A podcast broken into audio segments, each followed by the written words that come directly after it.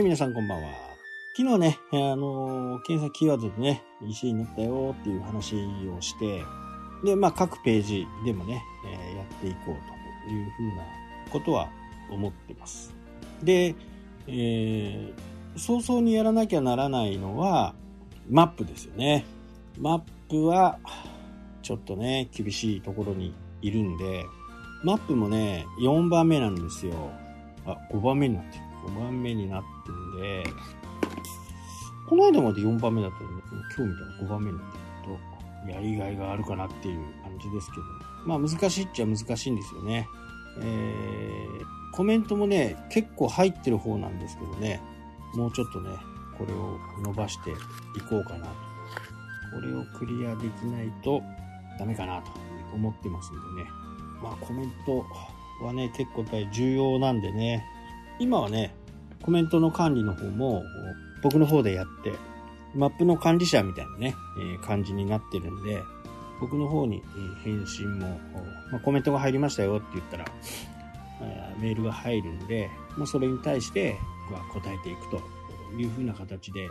対策をしていこうかなと。もうこれはね、やっぱり入れ入れてもらった、コメント入れてもらった人にね、返信をすることで、またね、えー Google も評価を上げてくれるんじゃないかなというふうに思ってます。だから、これやっぱりね、相手次第っていうところがあるんで、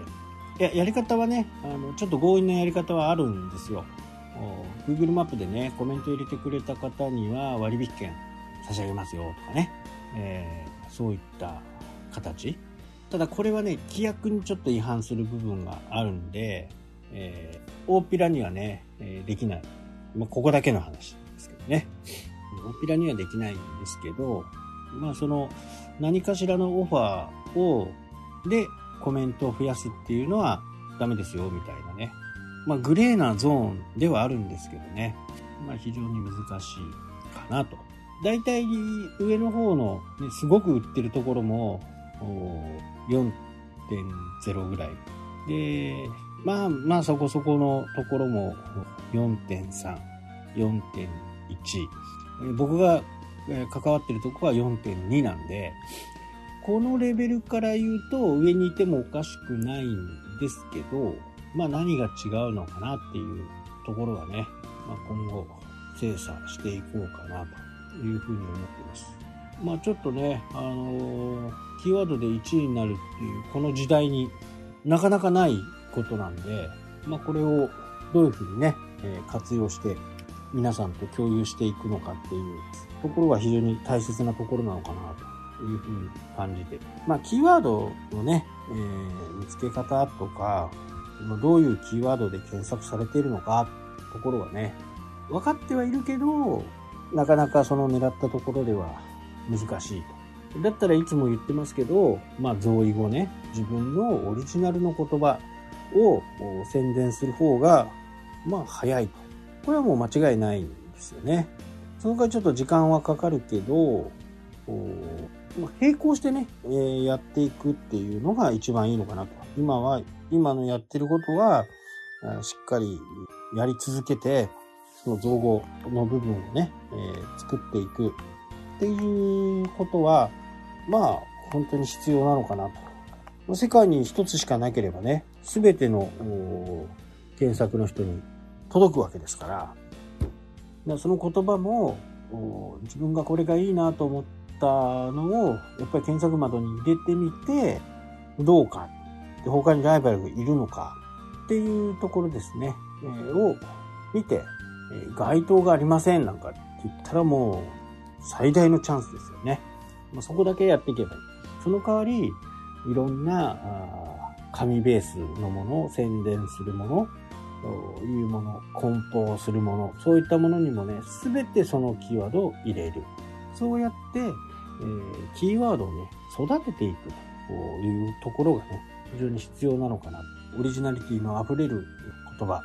な、なんだこれっていうような言葉。それでね、えー検索して自分のサイトが 1, 1位になるわけですから、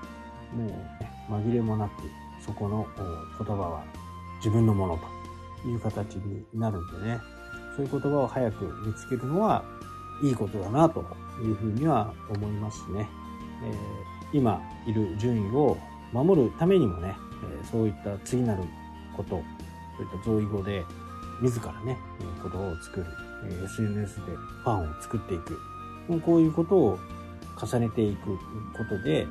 よりね、えー、強固な EC ショップがね、出来上がっていくのかなと思います。やっぱこの EC ショップはね、本当に思った以上に売れるんですよね。まあ楽天が何兆円 ?12 兆円ぐらい？売り上げね。楽天っての売り上げ、まあ売り上げなんでね、楽天は大した、あ12億とか12兆円とかね、ないですけど、それでもね、それだけ動いてるっていうことなんで、2021年は国内の EC 市場の規模はね、20兆7000億円。で、2020年が19兆、まあ、2780億円と。まあ、1兆5000億ぐらいね、あの、増えていってるわけですよ。2020年から21年までね。で、やっぱこれを元にしていくことによって、まあ、どんどんね、えー、まだまだ EC 市場っていうのが増えていくのかなと。まあ自分もそうですけどね、本当に楽なんですよね。注文して、えー、あとは来るの待つだけ。ただこれ、あの、物流の問題。来年に控えてるね、物流の問題がちょっとあるんで、まあトラックのね、えー、ドライバーさんの働く時間が制限されるということで、ここで今まで通りにね、あのー、物が来るとかっていうことがなくなる可能性があるんでね。まあ、時代とともにね、えー、変わっていくのは仕方がないですし、それを計算にして、えー、買い物まあ僕なんかはするわけですよ。どうしてもすぐに欲しいのは、やっぱり Amazon。まあ、多少時間がかかっていいのは、Yahoo ショッピングとかね。まあだから楽天はやっぱ遅いですよね。感覚的に。すごく遅い感じがするんで。あとはその時間を待っても安く買いたいとかね。僕なんかあの、今ね、猫ちゃんが家の中に4匹、玄関に桜猫が3匹。これね、あの、ご飯だけでもね、結構かかるんですよ。1万5千円から2万円はね、毎月かかっていく。で、キャットフードなんで、そうそう腐らないんですよね。なので、もう、定期的にネットショップで買うと。まあ、アマゾンもね、定期便とかっていうのやってますけど、まあ、アマゾンは値引き率がないんでね、そうやって計画的にね、25日なん25日に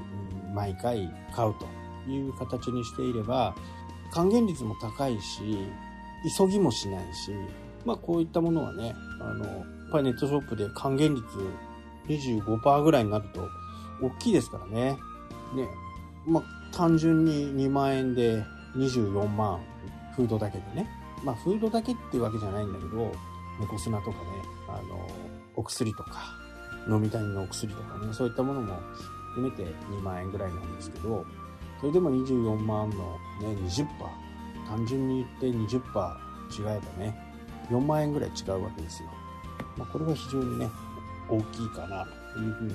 思います。この EC 市場はまだまだ増えていくし、そこにね、調整していくことはね、必要なのかなというふうには思ってはい、というわけでね、今日はこの辺で終わりになります。それではまた。したっけ？